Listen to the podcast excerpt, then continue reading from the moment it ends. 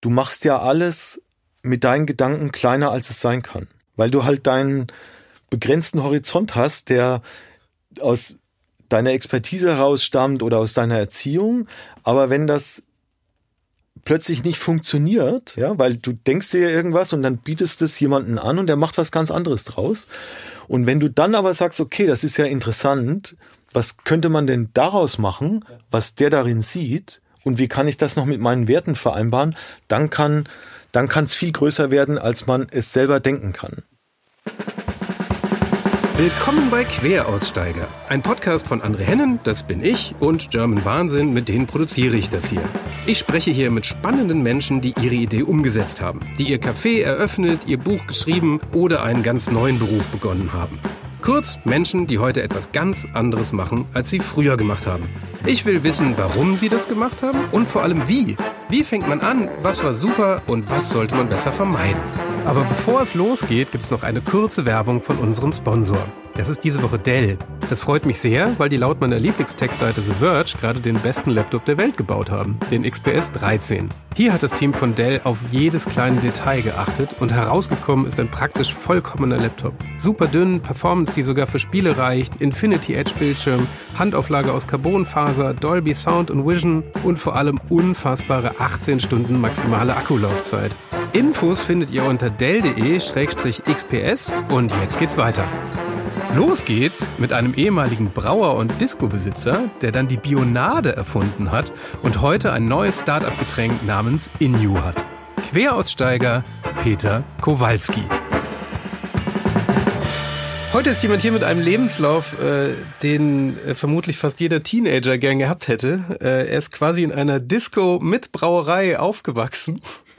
Ähm, dann wurde er selber Brauingenieur in Weinstefan und dann machte er allerdings nicht noch ein weiteres Bier, sondern etwas viel Schlaueres. Er erfand die Bionade und das auch noch mehr oder weniger aus Versehen. Ähm, damit hat er dann einige Konzerne ein bisschen nervös gemacht bis es damit dann irgendwann mal Schluss war. Und da musst du gleich auch mal erzählen, warum. Mhm. Und äh, drei Jahre später kam dann das nächste Startup namens Indu, noch ein Getränk, aber wieder ganz anders. Äh, sozusagen ein Queraussteiger-Special mit dem Schwerpunkt Getränke, wenn man so will. Schön, dass du da bist, Peter Kowalski. Hallo, ich freue mich auch sehr. Willkommen. Ähm, mit, ich würde, ich fange traditionell gerne vorne an. Äh, warum du Brauingenieur oder äh, Brautum studiert hast. Und mhm. allerdings, du müsstest, glaube ich, mir nochmal vorher erklären, wie das war mit der Disco und der Brauerei. Ja. Also ich komme aus äh, der Rhön, bin da geboren. Die Rhön ist äh, ein äh, ist mitten in Deutschland und eine Region, die wenig Leute kennen, ja. Die, viele verwechseln die sogar mit der Rhone, ja, dem Fluss in äh, Frankreich. Äh, und die Rhön ist äh, ein ganz dünn besiedeltes äh, Land, wo wir eine kleine Familienbrauerei hatten. Und, ähm, und so war eben jeder, wir hatten immer einen Braumeister, ja. Mein, mein Großvater war Braumeister, mein Vater war Braumeister. Und natürlich äh, hat meine Mutter ja, beschlossen, dass wir auch Braumeister werden. Äh, äh, das ist in einem Familienbetrieb so, dass du dir entweder, ich sag mal, dich der Sache unterwirfst oder gehst, ja. Und, und für uns war völlig klar, dass wir natürlich auch Braumeister werden oder, oder was mit der Brauerei machen. Und so bin ich dann ins Studium geschickt worden nach Weinstefan. Ja. Aber das war auch okay. Das war völlig okay. Ich, ich kannte es ja nicht anders. Also ich bin ja jetzt nicht äh, äh, in, in großer Entscheidungsfreiheit aufgewachsen, sondern das gab halt diesen Betrieb und äh, wir haben da Praktikum gemacht, wir haben da immer gearbeitet, er war immer da und es gab immer was zu tun und so war eigentlich, äh, ich habe es nicht anders gekannt und es war jetzt auch nicht schlimm für mich.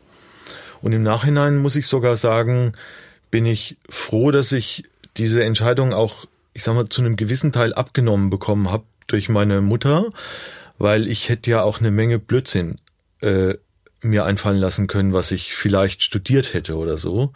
Äh, und äh, was dann, ich sag mal, welchen Weg man einschlägt, hat ja ganz oft etwas damit zu tun, wie man anfängt.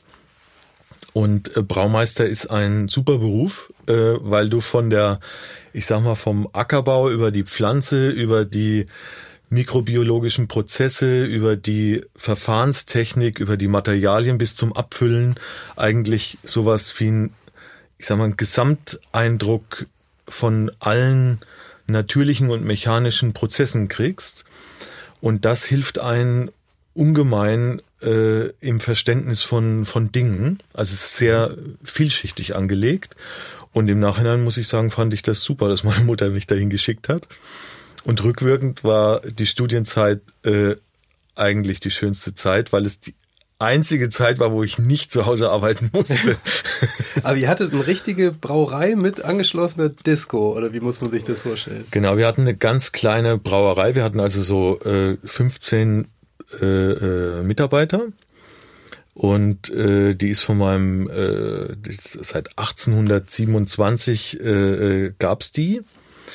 Und, ähm, und die hat so regional ihre Vertriebsstrukturen gehabt. Und diese Brauerei äh, lief immer schlechter, äh, weil die damals kam äh, das Werbefernsehen, kam, äh, dann kamen die großen äh, äh, überregionalen oder nationalen Brauereien sind plötzlich äh, mit Warsteiner und Krombacher über die, ich sag mal, über die Fernseher geflimmert und plötzlich wollten die Leute auch mal dieses tolle äh, mit Hochglanzfolie und Gold und Sternen drauf, dieses tolle Bier probieren. Und deswegen haben die immer weniger äh, regionale Biere getrunken.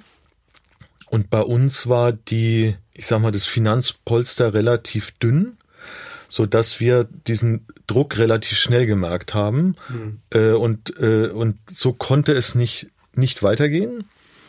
Und äh, dann hatten wir ähm, durch Zufall äh, ja, ich sag mal, die Idee einer Diskothek gehabt. Äh, und zwar haben wir die in eine leerstehende Festhalle, die an der Brauerei dran war, reingebaut. Und äh, die haben wir dann 19 Jahre lang betrieben, auch eigentlich um die maximale Wertschöpfung von Bier zu erzielen, nämlich selber brauen und äh, äh dann auch noch End zu verkaufen an den, an den Endverbraucher. Ja. Äh, und rückwirkend war das natürlich eine ganz irre Zeit, äh, äh, weil ich ehrlich sagen muss, dass ich da am allermeisten gelernt habe über über Menschen, wie man, ich sag mal, wie man sich, wie man sich begegnet, wie man, man kann sich ja jetzt auch nicht mit jedem anlegen, es sind ja alles, ich sag mal, es ist ja eine relativ stressige Situation, so eine Disco, ja. Viele sind angetrunken, viele lassen vielleicht auch mal ein bisschen die Sau raus und wie man ich sag mal, wie man mit Leuten zurechtkommt und wie man, äh, wie man trotzdem, ich sag mal, das, was man sagen will, so sagt, dass es auch ankommt bei den Leuten, das habe ich eigentlich in der Disco gelernt. Und äh, äh, also es war nicht nur, es war nicht nur, also Disco machen ist wahnsinnig harte Arbeit, äh, weil man acht oder zehn Stunden rumrennt äh, und eigentlich äh, danach fix und fertig ist und auch noch eine riesen Verantwortung hat. Also die Disco, die wir hatten, die hat äh, knapp 1000 Leute gefasst. Es war schon groß. Also der Ort Ostheim hat nur 1200 Einwohner. ja, das heißt, wir hatten ja, alle Hände voll zu tun, die jeden Abend voll zu kriegen. Aber wir haben es geschafft. Und, ähm, und das war wirklich, äh, wie gesagt, das war eine sehr lohnenswerte Zeit, die jetzt eigentlich mit meinem Beruf gar nichts zu tun hatte. Ähm, und diese Disco haben wir betrieben, um dann unsere, ich sag mal, wie kann eigentlich das Geschäftsmodell für die Zukunft aussehen, mhm. vorzubereiten. Und das war eben eine, was kann man als Braumeister noch machen, was man selber gut findet? Ja, als Braumeister hat man ja, ich sag mal, sowas wie eine ja, äh, Lebenseinstellung. Also man, es gibt das Reinheitsgebot, äh, man nimmt Naturprodukte, äh, äh, man braut, ja, ja, und dann haben wir gesagt, okay, wir, wir versuchen mal eine gesunde Kinderlimonade zu brauen, nämlich eine Limo ähnlich dem Reinheitsgebot, äh, also ohne ohne viel Mist drin, ne? also ohne diese ganzen E's und Farbstoffe und zu viel Zucker. Ja. Äh, und das war aus unserer Sicht äh, unsere rettende Idee für die für die nächsten Generationen, dass wir sagen, wir brauchen kein Bier mehr, wir brauchen jetzt mal was anderes. Ja. Also Du bist hm? gerade ganz schön gesprungen. Äh, das, von der, nee, nee, alles gut. Äh, nee, von der Disco äh, direkt äh, durchs Studium durch. Und äh, das, ich wollte nochmal wegen dem, wegen, wegen der Disco würde ich ja. nochmal gerne dranbleiben. Äh, die, die fällt dir irgendwie die Disco. Die oder? ist super, ja. Das ist ja, ist, wer, wer hat schon eine Disco? Ja. und dann so eine, aber wie, wie kamt ihr da damals drauf? Ihr, ihr, ihr habt dann einfach als Brauerfamilie euch hingestellt und gesagt, so wir machen, bauen jetzt hier Licht rein und eine Tanzfläche und dann. Also wir hatten. Wie, wie macht man sowas? Wir hatten einen Kunden, das war eine Diskothek als als Brauerei, also ein Bierkunden äh, im Schweinfurt äh, und und diese Disco ist irgendwann ähm, äh, zahlungsunfähig äh, geworden und hatte bei uns noch relativ viele Schulden. Und dann hat äh, der Besitzer zu meiner Mutter gesagt, äh, also wenn sie noch ein bisschen was drauflegt, dann kann sie eigentlich die ganze Disco bekommen. Ah. Und dann hatten wir plötzlich in Werneck bei Schweinfurt äh, eine Disco.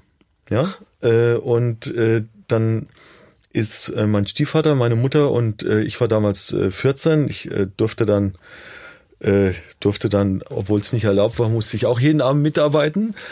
Ähm, und da haben wir gemerkt, okay, das ist, äh, das ist zwar ein hartes Geschäft, aber das ist auch ein relativ lukratives Geschäft. Und wir hatten ja jetzt wirklich, äh, ich sag mal, weil die Brauerei nicht mehr lief, ähm, finanzielle Probleme und Sorgen, wie wir, äh, ich sag mal, äh, unsere Mitarbeiter bezahlen, wie wir Lieferanten bezahlen und Gläubiger. Und äh, so haben wir eigentlich die Disco entdeckt. Und weil mein Großvater ähm, gerne auch gebaut hat, hat er in unserer Brauerei eine riesige Festhalle äh, äh, gebaut, weil der Bürgermeister zu ihm gesagt hat, Ludwig, bau da mal eine Festhalle hin, dann machen wir auch ein paar Feste, weil dir in der Brauerei ist doch auch nicht schlecht, ja. Und äh, es ist aber nie zu einem Fest gekommen, weil die äh, Brauerei zu weit außerhalb des Ortes lag. Ja. Und irgendwann hatten wir die Idee, okay, äh, äh, Werneck, das war immer so eine Stunde Fahrt, ja, und dann bist du ja irgendwann um drei, vier Uhr fertig äh, in der Früh und musst dann noch nach Hause fahren. Also es war relativ anstrengend. Ja. Dann haben wir gesagt, komm, wir bauen in diese Festhalle äh, eine eigene äh, Disco. Und die hat lustigerweise, mein Stiefvater hatte die Idee, wir haben uns dann so Lego äh, Spielzeug gekauft und so Platten äh, und haben im Wohnzimmer dann im Prinzip die Disco in Lego gebaut. Äh, und zwar so lange, bis wir sie gut fanden. Es war ein Projekt, es lag dann so ein paar Monate da mitten in der, äh, in der, im Zentrum des Wohnzimmers. Und äh, im Prinzip haben wir äh, die mit unseren Erfahrungen, die wir da in Werneck gemacht haben und unseren eigenen Vorstellungen dann vorgebaut und dann hat man als Brauerei natürlich auch einen Maurer und einen äh, Schlosser und äh, äh, musste ja. auch viele Gaststätten und so einrichten. Und dann haben wir natürlich ähm, die Disco da selber gebaut. Ja. Habt ihr das Modell noch? Nein, das, äh, das war auch für uns nicht. Also das, das war ja, also heute würde man sagen, oh, sowas muss man irgendwie aufheben. Ja, ja. Aber das war ja einfach nur Mittel zum Zweck damals. Also wir hatten noch wir hatten noch als, als Kinderspielzeug so eine Lego-Kiste und dann haben wir so Sachen dazu gekauft in verschiedenen Farben. Und äh, es war ja nicht so, dass das, das muss man ja ehrlich sagen, es war ja jetzt kein, keine Beschäftigungstherapie für uns, mhm. sondern wir waren ja in extremer Not, weil wir gesehen haben, dass die Brauerei immer schlechter lief. Mhm. Und äh, das ist zwar, ich sage mal, das ist so ähnlich wie bei der Bundeswehr, wenn man, wenn man durch war, kann man drüber lachen. Ja. Aber wenn man drin ist, ist es äh, echt hart. Mhm. Und, äh, und das waren natürlich auch ganz ernste und schwere Zeiten für uns. Mhm. Äh, und äh, niemand ist auf die Idee gekommen, das aufzuheben, weil es war ja einfach nur Mittel zum Zweck. Ja. ja? Äh, aber heute wäre ich schon froh, wenn ich das ein oder andere noch hätte von den ganzen Sachen, die wir gemacht haben. Ne? Gibt's die Disco eigentlich nicht? Ja, die ist dann, äh, die haben wir 2007 zu, 2000, nee, 2005 zugemacht. Und äh, die ist dann, weil dann Bionade sehr gut lief, ist die umgebaut worden zu einer Füllerei. Ah. Ähm, und mittlerweile gibt's das ganze, den ganzen Gebäudekomplex nicht mehr. Aber die halbe Rhön hat sich in der Disco kennengelernt und auch geheiratet und ich war bei vielen Kennenlernen dabei. Ja. Das ist doch mal das Schöne. Hast du dann eigentlich währenddessen studiert oder warst du da schon ja. Braumeister dann? Also ich bin äh, ins, äh, ich bin nach Weinstefan, das ist also bei München, das ist so eine Brauer Hochschule. Also man, man. Naja, also Sonne ist gut. Das ist, glaube ich, so weltweit gilt die doch als die ja. Brauausbildung. Genau, ja. Ich habe irgendwann mal die schöne Anekdote gehört, dass quasi überall auf der Welt in jeder Brauerei ein Braumeister aus Weihenstephan sitzt. Ja, das kann, das kann gut sein. Also es ist eine sehr berühmte äh, ähm, Schule und es ist äh, auch ein relativ hartes Studium, weil das ganze Grundstudium kommen jetzt Professoren aus München von der Technischen Universität und erklären dir sowas wie Chemie oder Physik oder äh, Mathematik oder Statistik. Und die finden natürlich Brauer total bescheuert, ja. Und äh, und so ist das Grundstudium sehr sehr hart äh, und es sind auch wahnsinnig viele äh, äh, rausgeflogen. Also man fangen immer so knapp 200 Leute an und ungefähr so 20 schaffen das zum Schluss. Also es ist relativ schwer.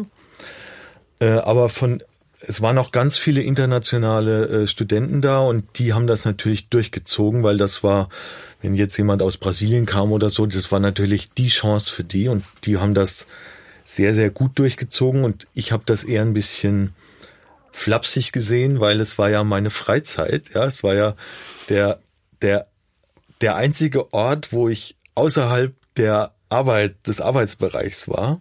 Wenn ich zu Hause war, musste ich immer arbeiten. Und deswegen war das Studium auch sowas wie äh, Erholung und Entspannung für mich. Äh, und so bin ich unter der Woche, also ich bin am Sonntagabend äh, immer nach äh, Weinstefan gefahren. Äh, und am Freitag äh, Nachmittag äh, musste ich äh, in Ostheim äh, in der Disco stehen. Und, äh, äh, und so waren dann ja, ich sag mal, auch die Semesterferien, ne? Also sind Leute, sind Freunde von mir, die sind dann nach Australien oder äh, mal einen Monat nach äh, Italien zum Campen und ich bin äh, die Semesterferien nach Hause gefahren zum Arbeiten. Was für mich aber jetzt auch nicht äh, wirklich schlimm war, weil ich habe es ja nicht anders gekannt. Ja, also es war ja jetzt nicht, ähm, es war ja keine Strafe, sondern es war einfach unser Leben. Ja. Und, äh, und deswegen war vielleicht die Studienzeit auch so, so entspannend für mich, weil es wirklich der erste Freiraum war, den, den ich hatte, der nichts mit gnadenloser Arbeit zu tun hatte. Ja. ja? Ähm, und äh, gut, eine eigene Disco ist jetzt auch nicht schlecht, ja. Ähm, äh, äh, aber es, äh, man hat natürlich auch viel Verantwortung. Also ich war damals äh, als die Disco aufgemacht wurde, war ich, äh, war ich 18. Und, äh, und ja, ne? ist gut, ne? äh, und dann kommen natürlich, ich sag mal, 30-Jährige oder, oder 40-Jährige daher, die auch vielleicht ein bisschen äh, gewaltbereit sind oder, oder so ein bisschen Stress suchen. Und die finden natürlich so einen 18-jährigen Hüpfer, der da ankommt und sagt, hey, ich bin hier der Chef, äh, auch ganz spannend, ja. Und so war das für mich auch eine wirklich eine harte Zeit. Äh, aber es war auch eine sehr, sehr schöne Zeit.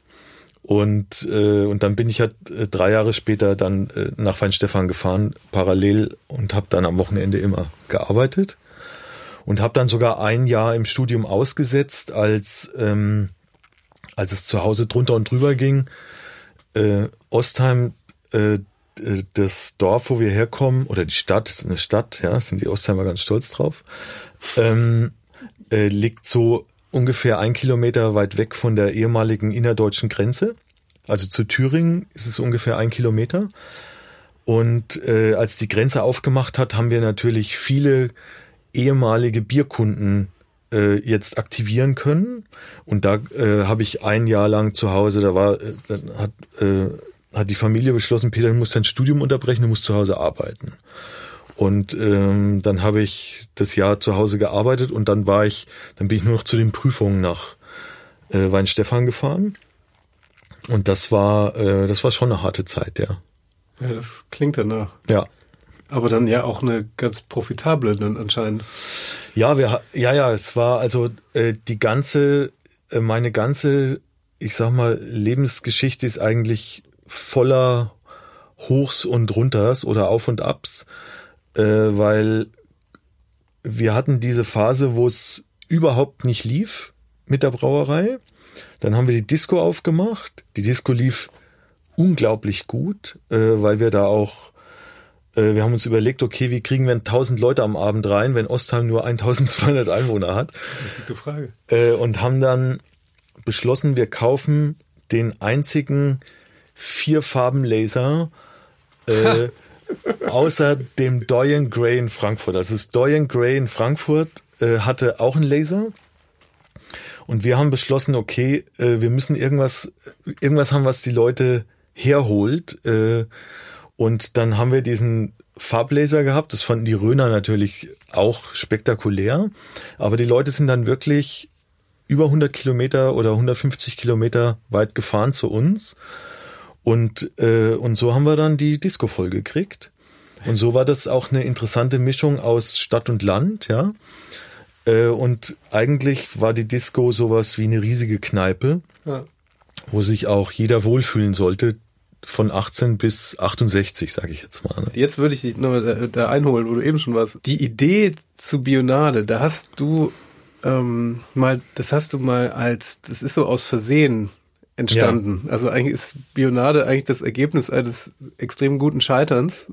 Und wie, wieso hast du damit überhaupt angefangen, wenn die Disco auch so gut lief? Also die Disco haben wir nur betrieben, um die Finanzlücke zwischen dem, was die Brauerei an Geld, ich sage jetzt mal fast vernichtet hat, und dem, was wir im Prinzip an Lohn auszahlen mussten, Rohstoffe kaufen müssten. Das war sowas wie ein Ausgleich, ein mhm. finanzieller. Und wir waren natürlich jetzt äh, als Familienbetrieb, war uns das schon wichtig, dass wir ein Geschäftsmodell langfristig uns überlegen, was, ich sag mal, aus ich würde sagen, nachhaltig gedacht ist, nämlich die nächsten 100, 200 Jahre Bestand haben kann. Und das war für uns natürlich keine Disco, äh, sondern das war irgendwas, was wir mit unserem Handwerk verbinden können und mit unserem Wissen und wofür wir auch aus Überzeugung stehen können mit dem, was wir gelernt haben. Und so hatten wir die Idee, dass wir eine gesunde Kinderlimonade brauen. Und äh, weil das passt zu einem Brauer, der macht viel mit äh, natürlichen Rohstoffen, äh, der fermentiert was äh, äh und äh, dann gibt es sowas wie ein Reinheitsgebot. Also ähm, und wir wollten einfach für Kinder, für eine Gruppe, die keine eigene Lobby hat, äh, die eigentlich nur Produkte vorgesetzt bekommt, aber auf die Qualität der Produkte selber keinen Einfluss hat. Mhm. Für die wollten wir ein sauberes, gutes Produkt hinstellen weil Kinder eigentlich immer nur sowas wie eine, ich sag mal, wie eine Kuh ist, die gemolken wird. Ja, also es, äh, man will, man will damit viel Geld verdienen mit Kinderprodukten, aber die Qualität ist oft wirklich ganz schlecht. Und äh, weil jetzt solche Sachen wie Reinheitsgebot oder Nachhaltigkeit für uns wichtig waren, haben wir gesagt, okay, wir versuchen es mal für Kinder ein Produkt hinzustellen, was Erwachsene für sich ganz normal fordern. Ne? Also ein Bier muss logischerweise sauber sein und äh, wenn im Wein gepanscht wird, dann gibt's einen riesen Aufschrei. Aber für Kinderprodukte gilt das alles nicht und wir haben gesagt, das könnte, das könnte funktionieren. Ja. Und eine gesunde Kinderlimo hat jetzt wenig Zucker, die hat jetzt gute, gesunde Rohstoffe äh, und die hat also alles das nicht, was eine Limo schlecht macht. Die hat keine starke Säure drin, keine E-Stoffe, keine künstlichen Stoffe. Und so sind wir da rangegangen und haben uns in unserem ja kleinen eigenen Universum gedacht, okay, das müsste funktionieren. Und haben dann auch ja ziemlich lange dran rumgebastelt an der Idee. Hatte die Idee hatte mein Stiefvater äh, ein ganz toller Erfinder-Typ. Äh, Wahnsinnig anstrengend, weil die denken nur an ihre Erfindung, ja, und alles andere blenden die aus, aber ein genialer Typ. Und, äh, und dann haben wir natürlich geguckt, okay, wie könnte sowas aussehen, was braucht man dafür, welche Mikroorganismen braucht man, wie könnte man das herstellen. Und haben dann aber für die, ich sag mal, haben dann im Labor, haben uns so ein kleines Labor gebaut, haben da so ein bisschen ausprobiert und hatten innerhalb von ein, zwei Jahren äh, so eine Basis, wo wir gesagt haben, okay, da könnte was draus werden. Und jetzt waren wir ja in der Rhön und wussten, okay, im, im Umkreis von 150 Kilometern gibt's vielleicht 100.000 Menschen. Mhm. Äh, das ist jetzt kein wirklich interessantes oder keine interessante Hub, um mit sowas anzufangen. Also haben wir gesagt, wir suchen uns Partner, nämlich andere Brauereien, die wir davon begeistern, dass die da mitmachen, von dieser Idee, äh, eine Limo nach dem Reinheitsgebot. Ne? Mhm. Auch als wirklich damals schon als Gegenmodell zu Cola und Co., die ja auf der ganzen Welt äh, abfüllen und die Wertschöpfung ausschließlich an einem Punkt der Erde machen, ja. Haben wir gesagt, okay, wir machen mal das Gegenmodell, dass wir die Wertschöpfung bei diesen regionalen Brauereien lassen und äh, äh, und dann können die die Rohstoffe aus der Region verwenden und ihre Mitarbeiter und haben und wir haben ein Vertriebs- und Logistikproblem gelöst. Ja. Äh, wir haben ein Problem der Brauereien gelöst, weil es hat ja jeder weniger Bier verkauft äh, und freie Kapazitäten gehabt und, und wir hatten eine aus unserer Sicht gute Idee. Ja. Und dann haben wir also gesagt, okay, das, das Produkt muss jetzt, also Bionade muss jetzt in Brauereien herstellbar sein. Und Hieß das da schon so? Ja, das haben wir selber, äh, äh, selber uns überlegt, den Namen. Als biologisch hergestellte Limonade, Bionade. Ja.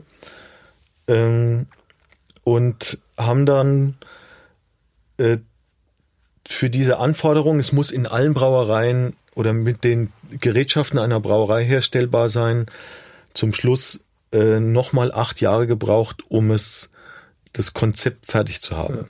Das heißt, wir haben von der Idee, wir machen das, äh, bis zum Produkt, bis zum fertigen Produkt fast zehn Jahre gebraucht.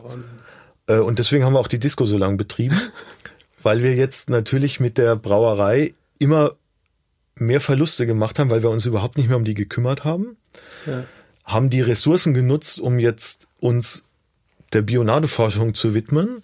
Und das hat jetzt noch mehr Geld gekostet, logischerweise. Deswegen muss die Disco noch besser laufen. ja. Und wir mussten noch mehr arbeiten. Noch ein Laser. noch ein Laser, genau. Und, äh, und nach zehn Jahren hatten wir dann ein Produkt. Ja.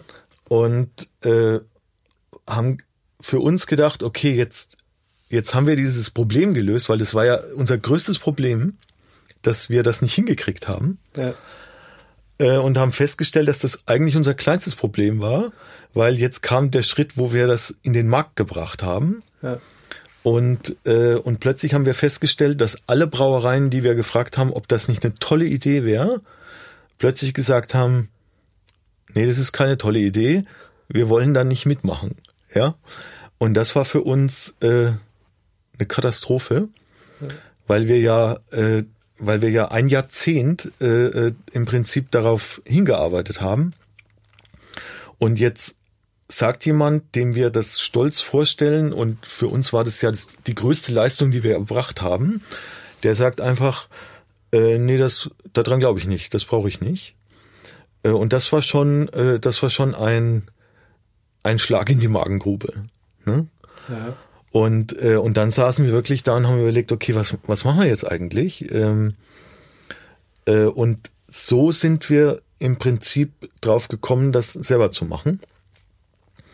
Und deswegen ist Bionade in einer Bierflasche, äh, weil wir konnten jetzt mit unserer Brauerei nur eine Bierflasche füllen. Und wir haben damals gesagt, okay, es muss halt eine weiße Flasche sein, dass man den Inhalt sieht. Das ist bei Limonaden so, nicht, dass die Leute denken, es ist ein Bier. Mhm. Und deswegen ist da ein Kronkorken drauf, äh, weil wir nur einen Kronkorken drauf machen konnten. Und äh, jetzt könnte man behaupten, das war alles Strategie, war es aber nicht, ja. Es war aus der Not heraus geboren. Äh, und wir waren ja die erste Limonade in der Bierflasche. Und das war jetzt auch nicht nur lustig, ja. Und Ach, wir waren ehrlich? jetzt ja für Kinder, genau. Das war damals die erste, weil lustigerweise, wenn man jetzt so schnitt, zehn genau. Jahre später, ist ja alles voll mit die eigentlich genau. alle immer noch Bionade mehr oder weniger genau. nachmachen. Also das einzige, das einzige Produkt, was damals in einer durchsichtigen Bierflasche äh, da war, war Desperados und Corona. Äh, und da sind wir dann auch hingestellt worden von den Getränkehändlern. Also die Leute haben das dann als ausländisches Bier wahrgenommen, weil es da stand äh, bei Corona und Desperados. Mit dem Namen Bionade. Ja. Da muss man auch drauf kommen. Und äh, und es hat der äh, es hat es hat einfach alles verhindert, dass die Leute das irgendwie kaufen. Und ähm, und die Katastrophe war natürlich, dass jetzt Eltern gedacht haben, da ist Alkohol drin. Mhm. Und wenn wir jetzt das Kindern gegeben haben auf Sportfesten oder in Schulen oder also wir haben irgendwie versucht, jetzt Orte zu finden, wo Kinder das ähm, mögen äh, oder trinken. Es sind dann an Lehrer, an Krankenkassen, an Kinderärzte, äh, haben da versucht, die zu überzeugen und Fazit war, kein Interesse. Ja.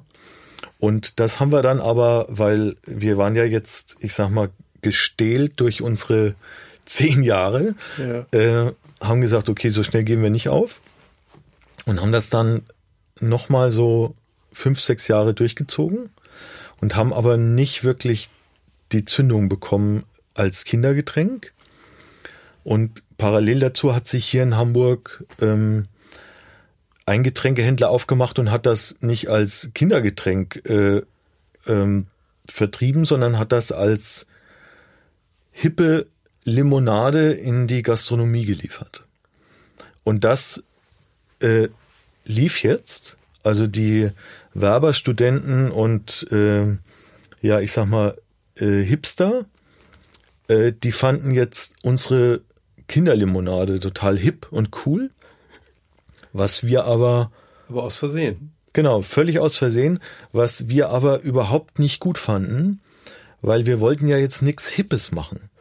Also wir wollten ja nicht. Ich glaube, das ist der, das ist der magische Trick, etwas Hippes zu machen. Genau, ist genau, genau das. Genau. Und es war für uns völlig egal, ob die, äh, äh, ich sag mal, ob die Werber hier das gut finden oder nicht, weil für uns war ja klar, wenn die das, wenn, wenn ein Szeneprodukt ist ja maximal fünf Jahre da oder so. Ja. ja?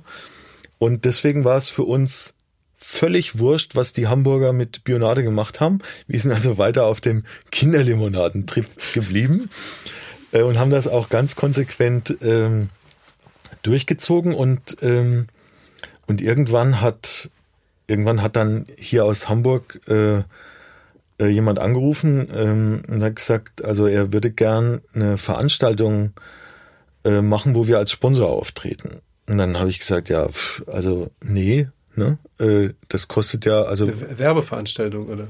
Ja, es war der äh, die Alster Runde. Es war in, die Inlineskate-Veranstaltung um die Innenalster. Und dann habe ich irgendwie gesagt, ja, was äh, was haben wir da davon? Ja, sagt er, das ist ja hier, also das ist ja genau die Zielgruppe. Ja, und dann habe ich gesagt, nee, das ist nicht Zielgruppe, das ist ja, äh, das sind ja keine Kinder. Ähm, und dann hat er aber zu mir gesagt, äh, komm mal, komm mal hoch, ähm, schau dir mal an, was die Leute hier mit Bionade machen, äh, bevor du deine Entscheidung triffst. Und dann habe ich das also der Familie vorgestellt, ja. Äh, ich habe gesagt, also ich fahre jetzt nach Hamburg. Äh, Hamburg ist 500 Kilometer weit weg von der Rhön. Ja. Allein deswegen war es uninteressant für uns, weil äh, da konnte ja nie jemand hin. Und äh, dann bin ich also nach Hamburg gefahren und habe plötzlich gesehen, dass das ganz viele Leute trinken und gut finden, aber dass ganz andere Leute sind, als wir uns vorgestellt haben. Aber ihr müsst doch gemerkt haben, dass ihr hier total viel verkauft. Ja, das ist jetzt relativ, weil man als Brauerei sowieso in großen Mengen denkt. Also wenn man abfüllt, dann füllt man irgendwie 20.000 Flaschen ab. Und ob jetzt da 10.000 Flaschen nach Hamburg gehen, das ist jetzt nicht so, also das war unser größter Kunde, aber er hat jetzt so gar nicht in unsere Vorstellung gepasst. Mhm. Und dann bin ich also nach Hamburg gefahren, habe mir das angeguckt und war dann schon äh, überrascht, äh, dass etwas, was in der Rhön niemand haben will, da freiwillig getrunken wird und zwar in großen Mengen äh, und äh, und das total kultig und cool war, äh, sowas zu trinken. Und dann bin ich also nach Hause gefahren, habe vor dem großen Familienrat berichtet und die haben alle irgendwie das, das haben die ja zur Kenntnis genommen. Also es war, es war einfach egal, ob das da in Hamburg passiert oder nicht, weil wir hatten da keinen Vertrieb, äh, wir hatten da nur einen Händler. Es war klar, das ist keine langfristige Sache, die da stattfindet. Und das wurde aber so viel mehr, ähm, dass wir dann auch mit einem guten Freund, der der Werber war, der uns dann auch beraten hat, äh, die Strategie geändert haben und haben gesagt, okay, wenn das wenn das jetzt im ersten Schritt keine Kinder trinken, dann bleiben wir halt so lange bei der Zielgruppe, bis die Kinder kriegt.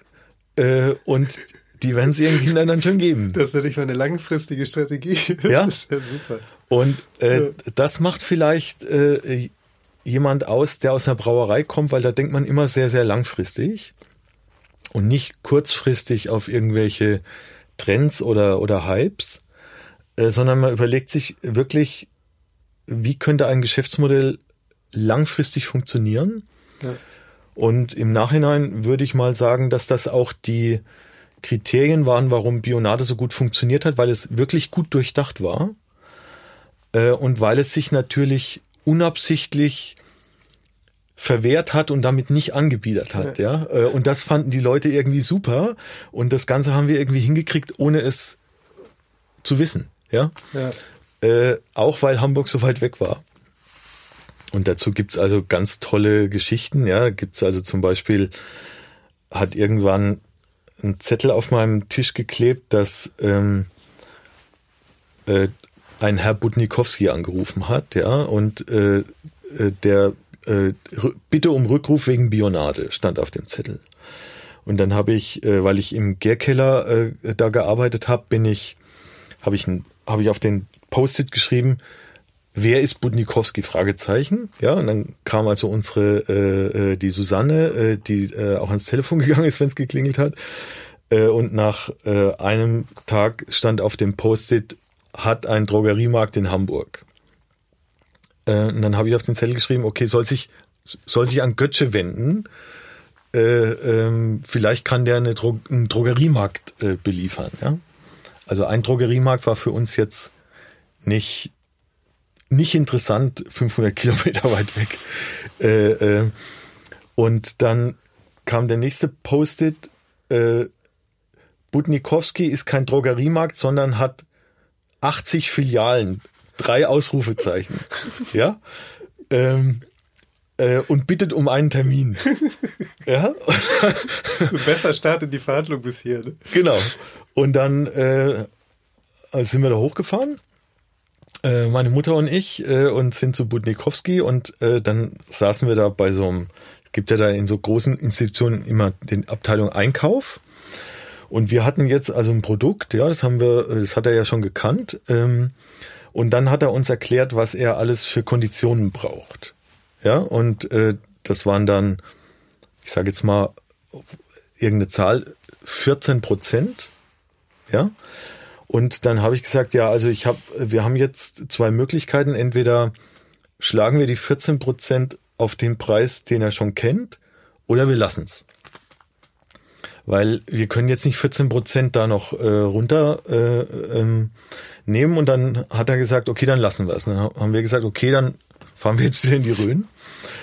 Und äh, zwei Jahre später stand ich auf der Biofach äh, in Nürnberg, ist die weltgrößte Biomesse. Und äh, dann hatten wir so einen zwei Quadratmeter Stand. Ja, ich stand hier immer alleine und habe dann irgendwie versucht, äh, Leute davon zu überzeugen, dass sie es mal probieren. Äh, und dann kamen plötzlich so ein, äh, zwei Männer und eine Frau, relativ schick, sind da so in der Mitte durchflaniert und weil freiwillig keiner kam, stand ich immer auf dem Gang und habe die Leute da versucht abzufangen. Und dann habe ich gesagt, möchten Sie mal Bionade probieren? Und dann äh, sagen die, das kennen wir schon, wir wollten das mal haben, aber ihr habt es uns nicht gegeben. Und dann habe ich gesagt, ihr seid die Wutnikowskis aus Hamburg. Und dann haben die gesagt, ja, das stimmt. und dann, ähm, dann habe ich, äh, dann haben die also gesehen, was wir eigentlich für eine Firma sind. Ja. Und dann habe ich denen erklärt, äh, dass wir nicht jetzt zu behandeln sind wie so ein Großunternehmen und dass wir das einfach nicht machen konnten damals zu den Konditionen. Und das waren die Inhaber. Ja. Und die haben nochmal einen Termin gemacht und so hat eine sehr gute und schöne Zusammenarbeit äh, begonnen. Die zum Beispiel auch, kann ich noch eine Geschichte erzählen, wenn du willst? Ich, du, hau raus. Okay. Also, ähm, Bionade ist dann gewachsen und gewachsen. Und wir hatten aber jetzt noch unsere alte Brauerei. Und dann kam äh, Spiegel TV und hat einen Bericht über uns gedreht, äh, wie das so ist, wenn, wenn ein viel zu kleines Unternehmen plötzlich so eine Nachfrage generiert und wenn es an jeder Naht zu bersten droht, wie sich das, wie das so ist. Ja. Und dann war ich also, wurde ich äh, interviewt und hinter mir war zu sehen die Flaschenwaschmaschine, wo also die Flaschen gewaschen werden, in der Füllerei. Und die Flaschenwaschmaschine war 40 Jahre alt und eigentlich nur noch Rost. Ja?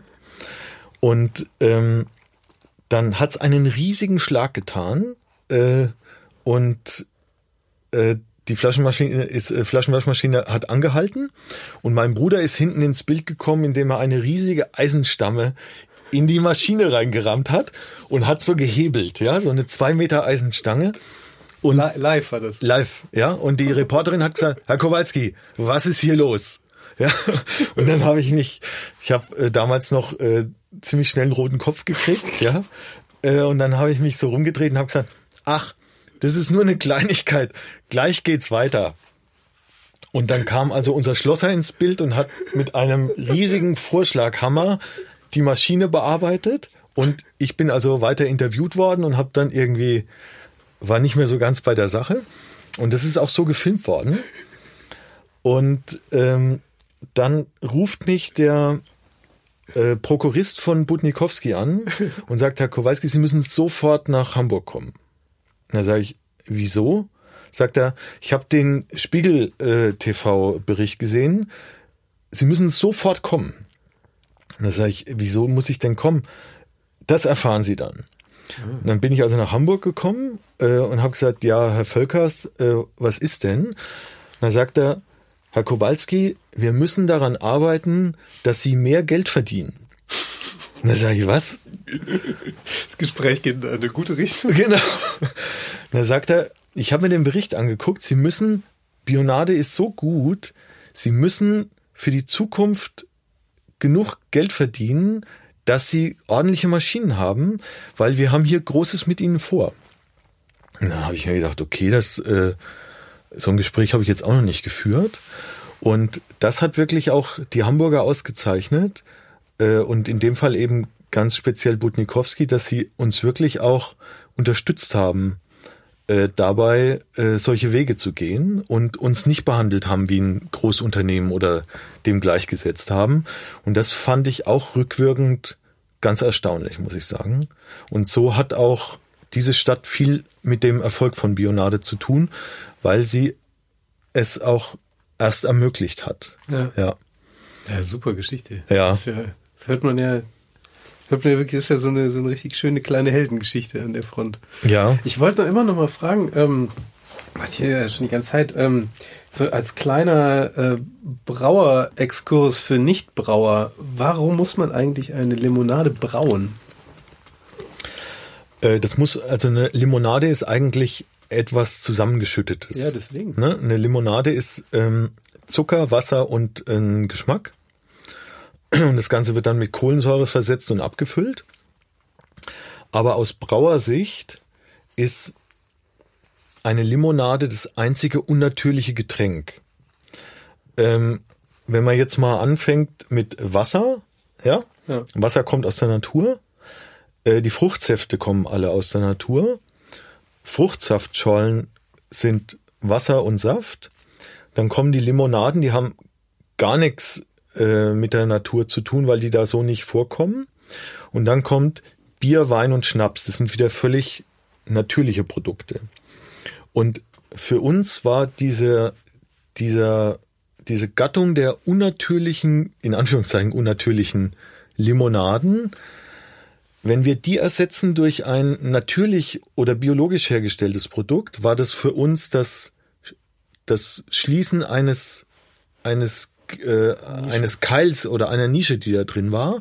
Und deswegen waren wir so überzeugt davon, dass das was Gutes ist, weil alle anderen Produkte sind ja gigantische Massenprodukte wie Bier, Wein, Saft und Wasser. Und deswegen haben wir gedacht, okay, das könnte auch das könnte auch wirklich etwas werden und durch Fermentation hilft man im Prinzip dem Körper Sachen besser aufzunehmen und zu verwerten. Aber wie wird's gemacht? Also jetzt so wirklich so, so Okay, dann habe ich die Frage total falsch verstanden. Nein, nein, nein, total richtig. Also ja. ich, ich will nur, ich äh, versuche zu verstehen, wie, wie man eine Limonade braut. Ja. Also weil wie gesagt, so Zucker, genau. Wasser genau. und genau. Saft kann ich, verstehe ich. Also wenn man Bier macht, dann mhm. braut man eine, eine Flüssigkeit, die Zucker enthält und dann gibt man Hefe dazu und die Hefe macht aus dem Zucker Alkohol und Kohlensäure. Ne? Das ist also der, der Prozess, wie Alkohol entsteht. Ja. Beim Wein macht man aus Traubensaft, der sehr zuckerhaltig ist. Wenn man Hefe dazu tut, macht die Hefe äh, Alkohol. Und bei einer Limonade ist die Basis, die man biologisch herstellen kann, oder durch Fermentation herstellen kann, die Säure. Mhm. Äh, und durch Fermentation hergestellte Säuren sind zum Beispiel Essigsäure, ne? kennt man, Milchsäure. Und es gibt wenig Genusssäuren, die man irgendwie als lecker empfindet. Ja, also lecker finden die Leute zum Beispiel Zitronensäure. Das schmeckt so ein bisschen zitrusmäßig erfrischend. Mhm. Zitronensäure ist aber ein ganz schlechtes Produkt für den Körper weil es eine ganz krasse Säure ist. Und eigentlich sind es die Säuren in Kombination mit dem vielen Zucker, was Limonaden so gefährlich macht oder so schädlich, mhm. weil die Säuren jetzt im Körper Mineralien binden und sehr viele Prozesse, im, also eigentlich laugen die deinen Körper aus. Äh, und je billiger eine Limonade ist, desto schlechter und künstlicher sind die Säuren. Und wenn man jetzt eine Säure durch Fermentation herstellt, hat das im Prinzip zwei äh, Effekte. Erstens können es nur Brauer, das heißt, man hat etwas, was Cola und Co. nicht nachmachen kann. Mhm. Das war für uns strategisch ganz wichtig. Und das zweite ist, dass etwas durch Mikroorganismen hergestelltes sehr oft etwas besser Verwertbares für den Körper ist. Das heißt, wir hatten jetzt plötzlich ein Produkt, was viel bekömmlicher äh, ist äh, und das war für uns aus qualitativer Sicht. Äh, äh, also wir haben praktisch eine Säure fermentiert und zu dieser Säure haben wir dann Holundersaft dazugegeben oder Litchi-Aroma. und so ist dann im Prinzip die, die biologisch hergestellte Limonade draus geworden. Also man hat einen Prozessteil Limonade und man hat einen ja. Prozessteil, den nur Brauer und Brauereien können. Ah. Und dadurch können nur Brauer haben wir praktisch versucht zu verhindern, dass Cola und Co. es überhaupt nachmachen kann. Das war ganz wichtig. Das wollte ich äh, verstehen. Ja. Den Part. Hat bis heute niemand verstanden. Ja. Äh, es hat auch nicht wirklich jemand verstanden, was Fermentation heißt oder das Bionade, was Fermentiertes ist. Äh, es ist, ich sag mal, sowas wie eine Biolimonade. Und kennst du vom Kimchi? Genau, ne? Und es gibt ganz viele äh, Produkte, die wir kennen, die auch fermentiert sind. Also Kombucha zum Beispiel, Kefir, Sojasauce, äh, Essig, äh, das sind alles fermentierte Produkte. Äh, und in diesem Sinne, die sind besser bioverfügbar für den Körper, war das im Sinne der gesunden Kinderlimonade für uns ganz wichtig. Ne? Alles klar. Ja. Aber es war natürlich auch ein sehr verkopftes technisches Produkt von der Idee her. Extrem erklärungsbedürftig, genau. Also wir haben uns, es hat bis heute ja nicht wirklich jemand verstanden, was da jetzt. Aber das ist auch nicht so wichtig. Ähm, man muss es den Leuten auch nicht erklären. Bei Bionade war das Tolle, man hat es dann geschmeckt. Also dadurch, dass es eben fermentiert war, hat es diesen einzigartigen Geschmack. Das heißt, die, ein bisschen weniger süß, ne? Genau, und dieses Fermentierte hat sowas, ähm, ja, ich sag mal, also es hat einen ganz typischen Geschmack. So ähnlich wie Rivella einen ganz typischen Geschmack ja. hat zum Beispiel. und oder Federweißer, ne, da merkt man ja auch, da ist irgendwas irgendwas lebendiges drin und oft muss man das weiß ich auch leider erst hinterher. Also in der Zeit haben wir natürlich Bionade erklärt wie die Doofen. Äh, oft muss man es nicht erklären, sondern man spürt den Effekt. Hm. Und oft ist zu viel Erklären auch nicht gut. Ja.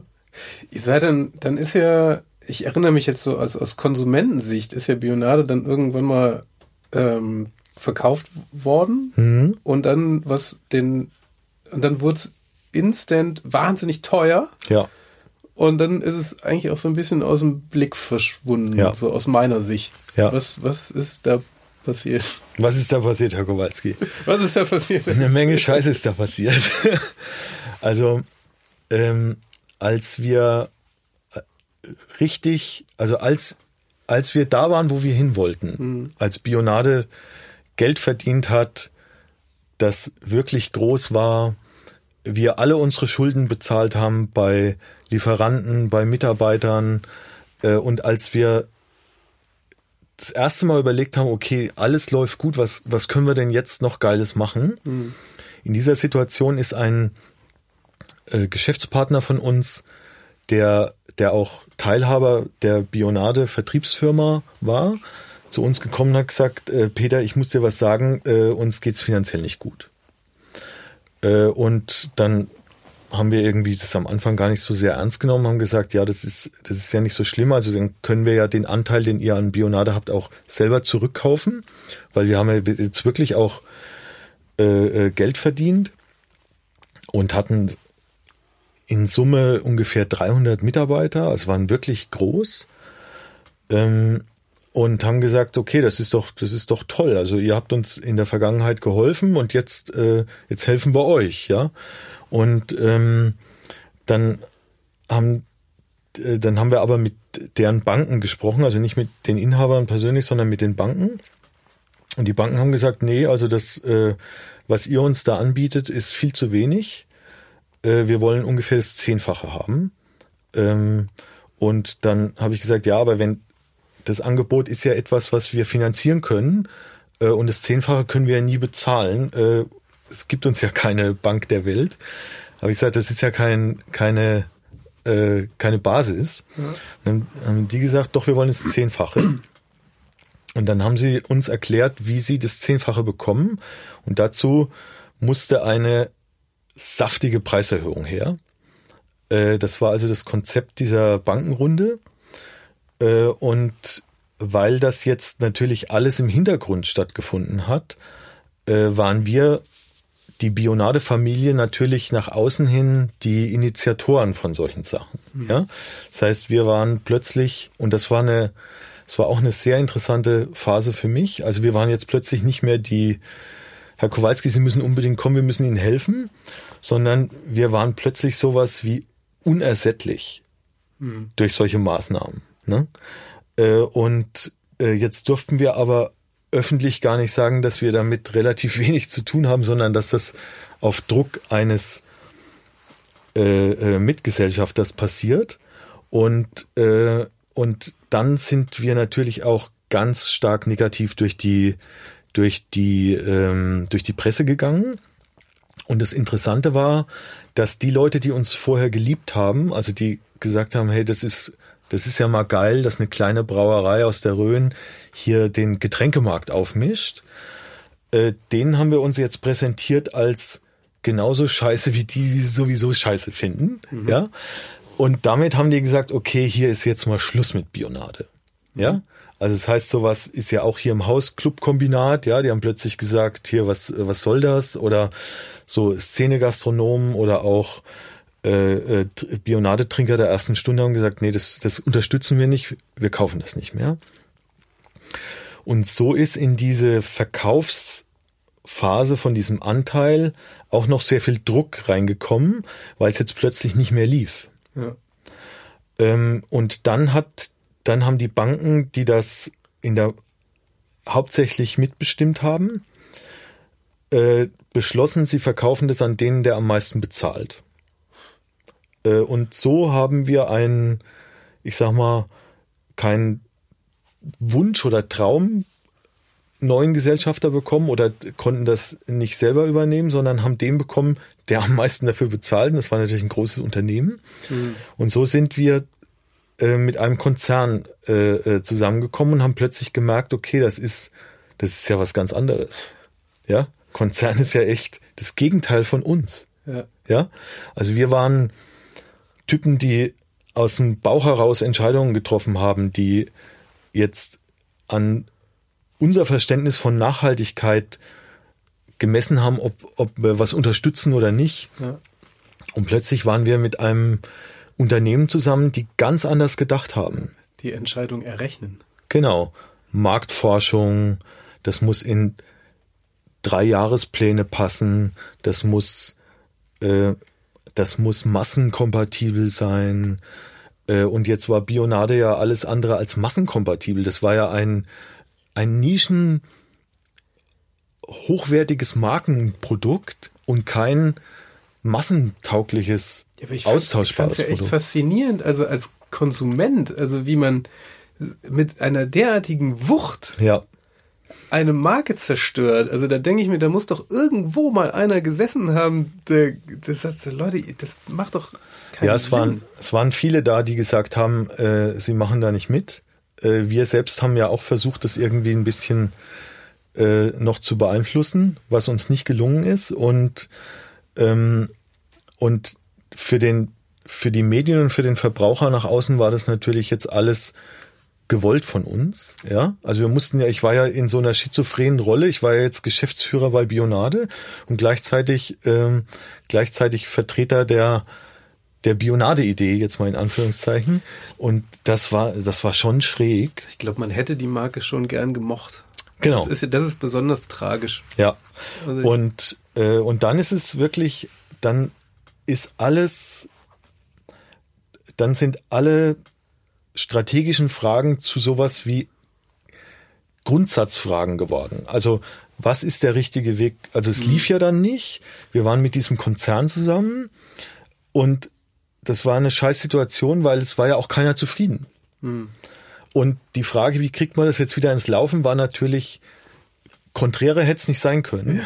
Ja. ja, weil wir gesagt haben, okay, wir gehen zurück zu den, zur Basis.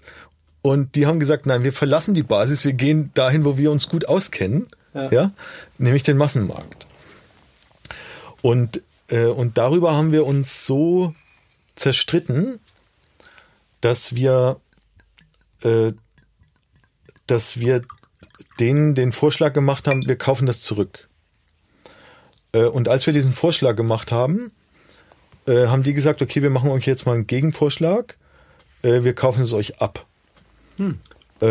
Und dann haben wir gesagt, nee, das, das kommt überhaupt nicht in Frage, weil es ist ja unsere Firma. Mhm. Also es war ja das, was wir gemacht haben. Und sie haben uns aber dann äh, mit sanftem Druck davon überzeugt, dass das das Beste ist, was uns einfällt. Ja. Äh, und so sind wir dann nach, ja, ich sag mal, nach knapp 25 Jahren Bionade äh, eines Tages aus unserer eigenen Firma rausgelaufen und hatten die nicht mehr. Und äh, das war total krass. Also es war ja jetzt alles andere als das, was wir wollten und uns vorgestellt haben. Mhm. Und wenn man jetzt so will, war das ja ein krasser Querausstieg, ja. ja. ähm, und das war für uns auch,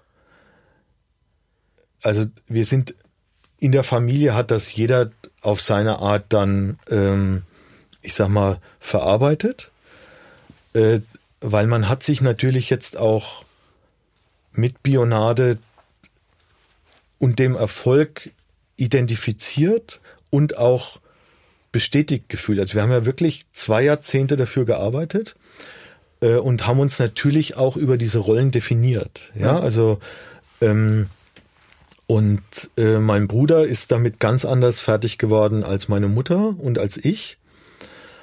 Äh, und das Spannende an der Situation war jetzt, dass wir alle da saßen und uns überlegt haben, was machst du denn jetzt eigentlich? Ja. Also was? Aber wie unterschiedlich seid ihr damit fertig geworden? Also? Total. Also mein Bruder ist äh, äh, Brauer mit Leib und Seele. Äh, der sich überhaupt nicht vorstellen konnte, aus der aus Ostheim und der Rhön wegzugehen. Und wir haben ja jetzt neben dieser Brauerei gewohnt, ja. die uns jetzt plötzlich nicht mehr gehört hat. Ähm, und äh, meine Mutter hat, äh, ich meine, du musst dir auch vorstellen, wir haben über 30 Jahre lang so wenig Geld verdient oder gehabt, dass wir uns eigentlich nichts leisten konnten. Und, äh, und als Bionade dann anfing und lief, ist es leider davon gegangen. Ja. Äh, und das war natürlich auch für meine Mutter ganz, äh, ganz schlimm, weil sie ja jetzt auch eine der Antreiberinnen war und immer dran geglaubt hat. Und in dem Moment, wo es sich zeigt, dass es wirkt und dass es funktioniert und dass es gut ist, ja. ist es weg. Ja, und das ist schon, das ist, das ist schon krass. Ähm, und ich hab's, ich. ich bin damit auch ganz anders fertig geworden, ähm, weil mir ein guter Freund einen Rat gegeben hat ähm, und der hat mir gesagt, Peter, bevor du in eine Auseinandersetzung gehst, stell dir vor, dass du alles verlieren kannst. Und erst wenn du das kannst, kannst du in die Auseinandersetzung gehen, mhm. weil dein Gegenüber merkt sofort, äh, wie abhängig oder wie, äh, wie sehr du da dran hängst oder nicht. Und das finde ich einen unheimlich weisen Spruch, mhm. weil die Leute können sich das nicht vorstellen, alles zu verlieren oder haben eine wahnsinnige Angst davor, alles zu verlieren. Und vielleicht habe ich es ganz anders deswegen auch, ich sag mal, äh, zu Ende gebracht, weil ich mir das vorstellen konnte, weil ich natürlich auch immer in die Auseinandersetzung gegangen bin mit den mit den äh, äh, Ansprechpartnern auf der Konzernseite, mit den Banken und so weiter. Ja. Ich war ja auch nach außen hin eigentlich das Gesicht von von Bionade, was wir auch ganz bewusst gemacht haben, dass dass wir die Bionade-Familie sind, mhm. ja, was wir ja auch immer sein wollten. Äh, und deswegen äh, war das für mich auch ganz anders. Und ich habe mir natürlich auch die Frage gestellt, was machst du denn jetzt? Ja. Und dann haben natürlich Leute angerufen und gesagt, ja, komm doch zu uns in die Brauerei und mach noch mal so eine Bionade. Das heißt, das kannst du doch, ja, und mach die doch noch mal so erfolgreich. Ja. Und dann habe ich mir gedacht, nee, das, äh, das, das geht nicht. Und ähm, und was mich schon immer extrem begeistert hat, waren Produkte, die eine Wirkung haben. Also ob das jetzt Alkohol ist, ja, wusste ich ja von der Disco, äh, äh, in welchen Mengen das getrunken wird, äh, oder als Brauerei, ob das, ähm, ob das jetzt Cola ist oder Kaffee, also alles, was einen Effekt auf den Körper hat, mhm. sind wirklich große Produkte. Und ich habe durch Zufall ein Produkt kennengelernt, das einen Effekt hat, dass es deinem Körper körpereigene Energie gibt oder den Körper dazu animiert, körpereigene Energie zu produzieren. Und interessanterweise war in meiner Bionadezeit war immer die Frage, schaffen wir das? Mhm. Und schaffen wir das, hat ja was damit zu tun, ob du selber an dich glaubst. Und letztendlich hat es was damit zu tun, wie viel Kraft du noch hast. Ja? Und deswegen war für mich immer ganz wichtig, ähm, eine, der Unterschied zwischen Scheitern und einen Fehler machen ist, wenn man in der Situation, die jetzt doof ist, nicht mehr genug Energie hat, um einen anderen Weg einzuschlagen. Ja. Also wenn man nicht mehr Herr der Lage ist und sagen kann, okay, das hier ist doof, ja, äh, Kindergetränk funktioniert nicht, die trinken das jetzt als hippes Getränk und man dann noch sagen kann, okay, was machen wir da draus? Mhm. Dann ist es ein Fehler, der einen vielleicht sogar auf ein ganz anderes Feld bringt, was noch viel bunter und schöner ist. Ja. Äh, und nur so äh, geht man ja neue Wege. Und wenn man an diesem Punkt keine Energie mehr hat, dann bricht man zusammen und dann war es Scheitern. Ja. Und deswegen war Großer für mich. Tipp. Hm? Großer Tipp. Großer, ja. ja. Äh, und deswegen ist Fehler machen überhaupt kein Problem, weil nur der Fehler bringt, also der Fehler ist ja nichts anderes als eine nicht gedachte Möglichkeit. Ja? Ja, Ne? ja ich, ich musste eben auch so dran denken, dass ihr das zehn Jahre entwickelt habt. Also Ja. das ist ja, wer macht denn das heute noch? Ja. Also das Und, und wenn man dadurch eine neue Möglichkeit entdeckt, ist es das Beste, was passieren kann, weil du machst ja alles mit deinen Gedanken kleiner, als es sein kann. ja. Ja? Weil du halt deinen begrenzten Horizont hast, der aus deiner Expertise heraus stammt oder aus deiner Erziehung. Aber wenn das plötzlich nicht funktioniert, Ja. ja, weil du denkst dir irgendwas und dann bietest es jemanden an und der macht was ganz anderes draus. Und wenn du dann aber sagst, okay, das ist ja interessant, was könnte man denn daraus machen, Ja. was der darin sieht und wie kann ich das noch mit meinen Werten vereinbaren, dann kann dann kann es viel größer werden, als man es selber denken kann.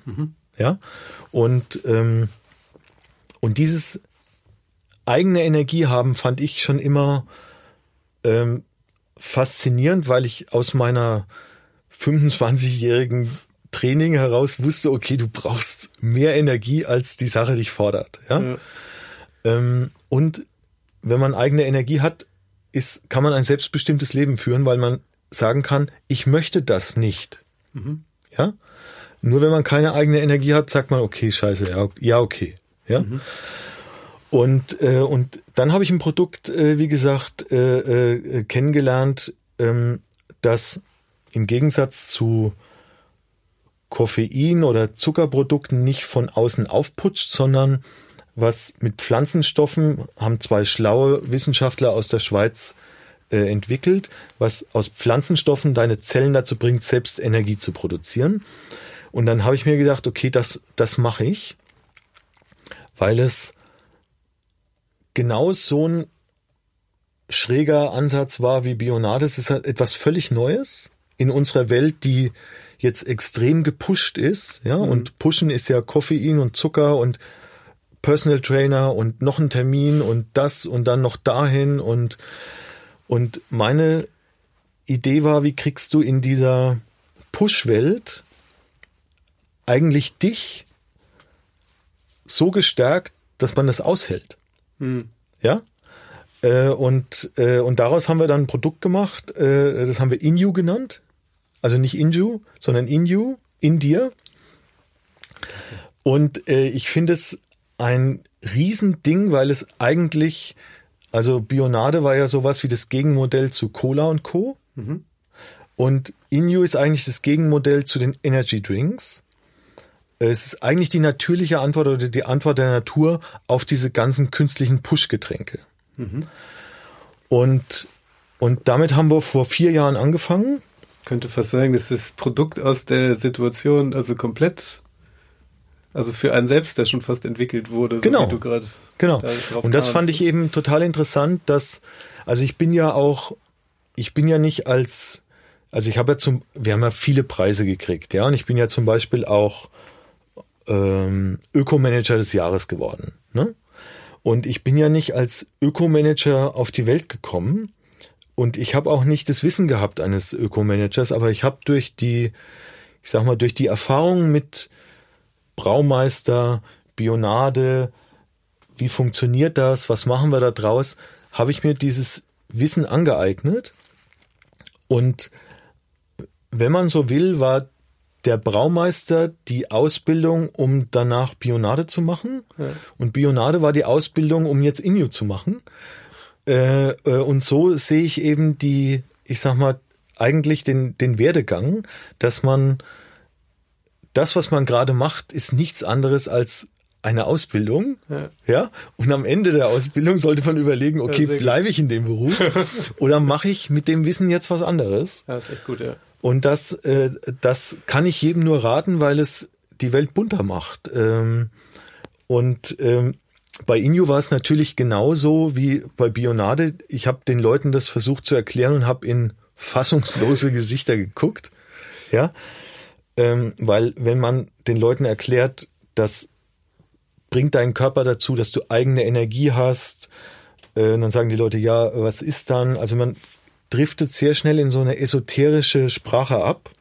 Ja, du kannst, du bist ausbalancierter, ja, du bleibst länger im Gleichgewicht. Äh, ähm, und das war vor vier Jahren, war das sowas wie der größte esoterische Mist, den die Leute sich nur vorstellen konnten. Ja. Äh, und mittlerweile gibt es, ähm, gibt es Hefte, die sich mit solchen Themen beschäftigen. Ja. Äh, und mittlerweile ist auch die Sprache, du, du bist ja Texter, mittlerweile sind diese Begrifflichkeiten in unsere Sprache äh, eingegangen und sowas wie selbstachtsam ähm, ist jetzt plötzlich kein esoterisches Wort mehr, das jemand benutzt, der zu lange in Indien war, sondern mhm. es ist im Sprachgebrauch. Mhm. Und äh, Bionade ist damals gezündet, weil wir wahnsinnig viel gearbeitet haben und weil parallel etwas in der Gesellschaft passiert ist, was was wir überhaupt nicht beeinflussen konnten, nämlich sind extrem viele Lebensmittelskandale plötzlich hochgekommen. Ja, BSE-Krise, Dioxinskandal und diese diese Skandale haben jetzt dazu geführt, dass die Leute ein Bewusstsein entwickelt haben, wenn sie gesagt haben, also so wie die Kuh da jetzt aussieht im Fernsehen, das will ich nicht essen. Mhm. Und plötzlich ist eine ist eine Sensibilität oder ein Bewusstsein für Bioprodukte entstanden. Oder für natürlichere oder gesündere Produkte. Ja. Und erst das hat ja Bionade massentauglich gemacht. Sonst hätte die Deutsche Bahn nie Bionade genommen.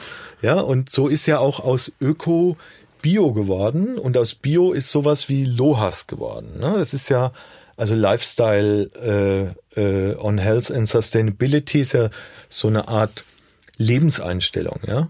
Ist ja sogar eine äh, Bevölkerungsgruppe, die sich so definiert.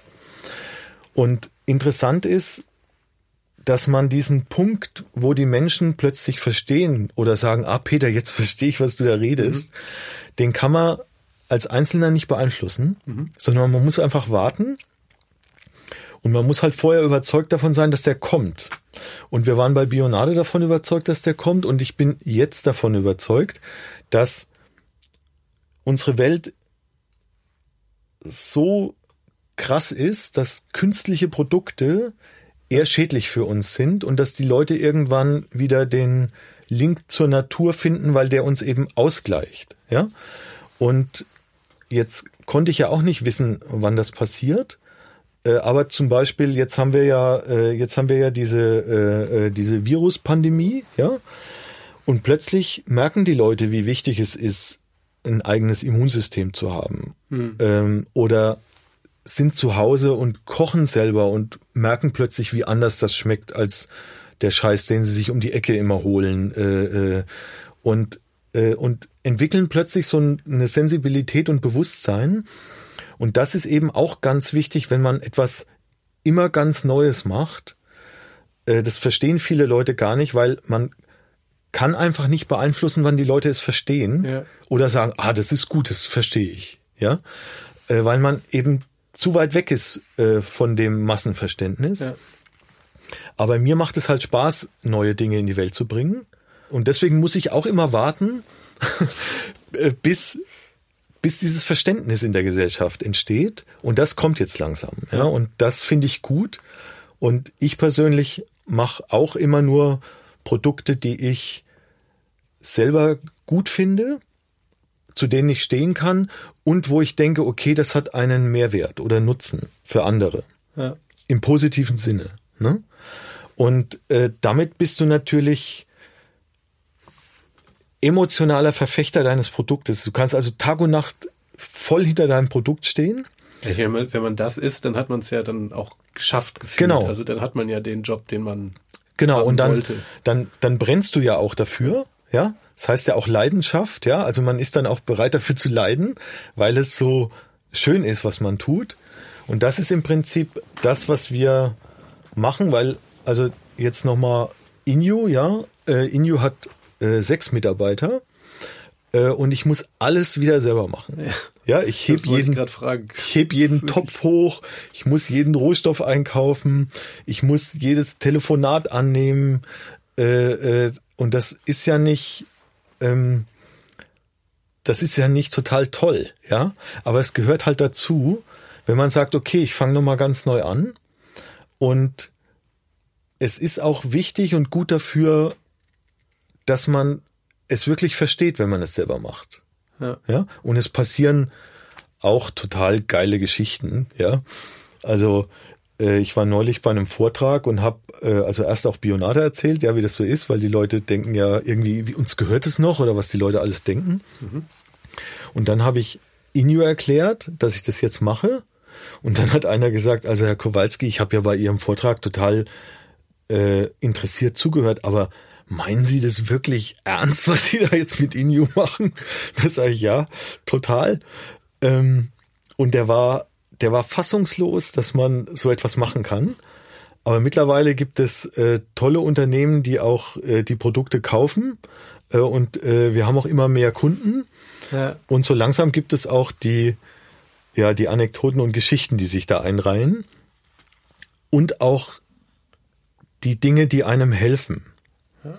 Also es gibt von, äh, von Goethe gibt es einen ein Sprichwort, das ich jetzt nicht auswendig weiß, aber das sinngemäß so geht, wenn du dich vollkommen einer Sache widmest, unterstützt oder schafft es die Sache, eine Unterstützung zu bringen, die weit über deinen persönlichen Grenzen hinausgeht. Das heißt, Freunde kommen zu dir, Dinge werden plötzlich möglich.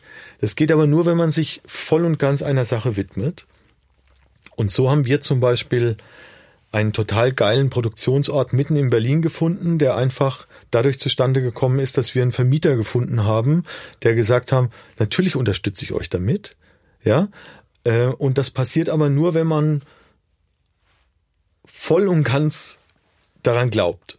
Ja, und man ja? muss, äh, ich musste gerade äh, an eine der ersten Folgen hier, Oliver Kotz, der hat eine äh, Konditorei aufgemacht. Mhm. Er sagte auch, es, es teilt sich so, ähm, die Leute, die mit einem reden, also die jetzt gerade auf dein, dein, dein, der bei der Rede da war, der sagte, die, spinn's ja wohl, dass sich da immer so diese drei Leute teilen. Also immer die, die sagen, sagen wir, das, das ist ja total bescheuert, das kann überhaupt nicht klappen.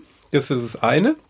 Und dann gibt's eben die, die äh, sagen, ja, mach mal, aber insgeheim denken, das wird ein Riesenscheiß. Ja. Das ist, der sagt, das ist die größte ja. Gruppe und die ist die schwierigste. ja, genau. Und, und der sagt, die dritte Gruppe ist die, die ehrlich mithilft und ja. die das wirklich ehrlich gut findet. Ja. Und der Trick ist eigentlich nur darin, die, diese dritte Gruppe zu erkennen, weil die macht Dinge möglich. Absolut. Und das fand ich Absolut. auch wahnsinnig schlau. Und so sehe ich auch, also man sollte ja immer was lernen, was man tut, ja. Ähm, und bei Inu versuchen wir jetzt natürlich die Sachen, die bei Bionade nicht geklappt haben, zu lassen. Ja. Und dazu gehört, dass man Gut. sich mit Partnern einlässt, die man glaubt, brauchen zu müssen, aber nicht wirklich mag. Ja, mhm. weil das wird dann nix. Mhm. Weil man mag sich ja sowieso nicht. Ja, äh, und, äh, und deswegen sollte man nur Sachen machen mit Leuten, die man wirklich mag. Und ich sehe es auch bei Inu, ähm, das ist ja jetzt, ich sag mal, sowas wie die alternative Energieversorgung. Ja, also es, äh, die normale ist, du haust dir einen doppelten Espresso rein und wenn du müde wirst, noch einen und wenn dann nichts mehr geht, äh, noch was anderes. Ja. Und die Alternative ist ja, du hast so viel Energie, dass das, was du machst, weniger Energie braucht, als du hast. Mhm. Ja, das ist eigentlich die, die Art und Weise, wie die ganze Natur das macht. Mhm. Ja, jeder äh, jeder Vogel oder jedes Reh oder jedes Lebewesen arbeitet so, dass es am Ende des Tages noch mehr Energie hat, als es ausgegeben hat. Ja? Machen wir auch, oder viele von uns beim Geld so, aber bei unserer Gesundheit machen wir das zum Beispiel nicht. Ne?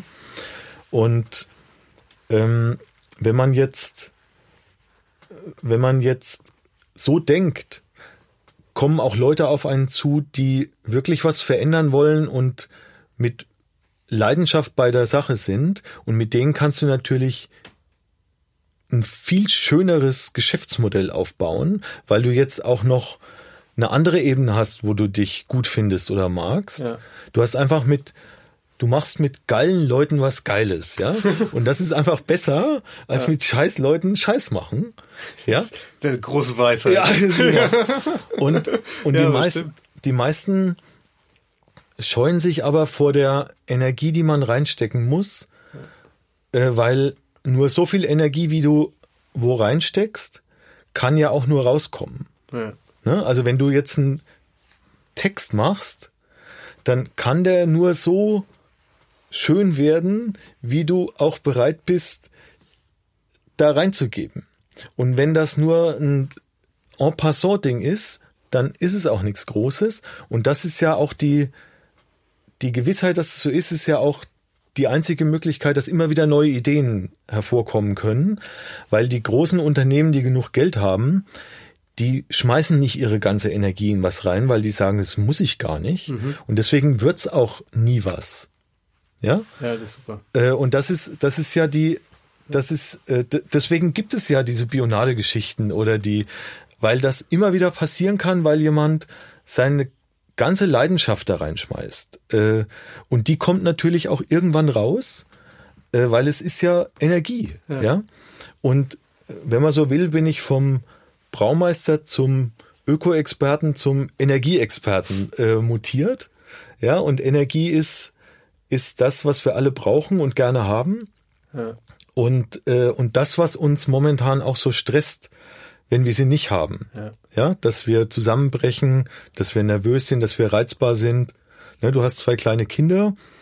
Je mehr Energie du hast, desto länger kannst du gelassen und ruhig bleiben. Weiß ja? gar nicht, was du meinst. Ja, genau.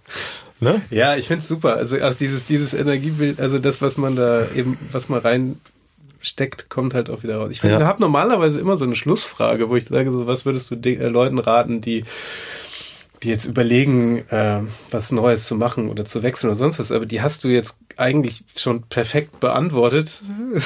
Ich würde den Leuten auf jeden Fall raten, dass sie sich immer genug Gedanken machen, ob das, was sie da vorhaben, auch das ist, was sie machen wollen und können. Ja. Also äh, die Frage ist ja auch, kann ich das? Ne? Ja. Also wenn ich jetzt äh, keine Ahnung, künstliche Prote äh, Gelenke verkaufen würde, würden die Leute sich fragen, okay, woher soll der das jetzt können? Der ist Brauer, ja, mhm. der hat eine Limo, der kann Limo, ja. Mhm. Wenn ich denen aber sage, hier guck mal Flash, ja, äh, Flash, dann sagen die, okay, das kann der, der hat vorher Bionade gemacht, das glaube ich dem. Mhm. Und deswegen ist es auch wichtig, ähm, dass man etwas macht, was zu einem passt von der ich sag mal, von der inneren Überzeugung und von den Werten, die man hat. Und das sind ja innere Werte. Also das ist ja nicht, also was man selber gut findet, ist ja das Ergebnis von Lebenserfahrung. Ja. Ähm, es gibt da ein tolles Beispiel, Tapferkeit. Für was ich tapfer bin, ist bei jedem was anderes, weil es das ist, was man liebt. Und was du selber gut findest, nur dafür kannst du ja voll brennen und einstehen. Und das muss irgendwas damit zu tun haben, was man tut. Oder sollte irgendwas damit zu tun haben, was man tut, weil sonst zerreißt es einen irgendwann. Ja. Äh, weil man es ja jeden Tag abgeben muss und die neue Jacke anziehen muss. Und es ist viel einfacher, äh, die alte oder die Klamotten anzulassen. Ja. ja. Und, ähm, und das ist vielleicht so eine, äh, so ein Tipp für alle Leute, die, die gerade zuhören, ja. ähm, dass man das machen sollte, was einem, ich sag mal, was einen erfüllt und was man kann. Ja. Ja? Ja, super. Du, ganz toll. Vielen Dank. Schön, dass du da warst. Ja, sehr gerne. War großartig. Ja. äh, jeder, der jetzt, ich habe ja gar nicht erklärt, was Inyo wirklich ist, jeder, der es mal probieren will, ja, ja. kann das, kann das gerne bei uns bestellen und mit dem, also wenn die Leute Queraussteiger eingeben, äh, gibt es einen Rabatt, wenn du das interessant findest. Achso, auf der Website, oder? Ja. Ach, können wir machen. Ne? Und äh, dann kann es jeder mal ausprobieren. Ist eine tolle Sache und äh, äh, ich würde mich freuen und ich fand es ein ziemlich gutes Gespräch. Ja. Vielen Dank. Das war Queraussteiger für heute. Wenn es euch gefallen hat, bewertet uns gerne bei Apple Podcasts. Verbesserungsvorschläge oder Empfehlungen für Gäste schickt ihr uns am besten auf Facebook oder Instagram. Wir freuen uns, wenn ihr bei der nächsten Folge wieder dabei seid.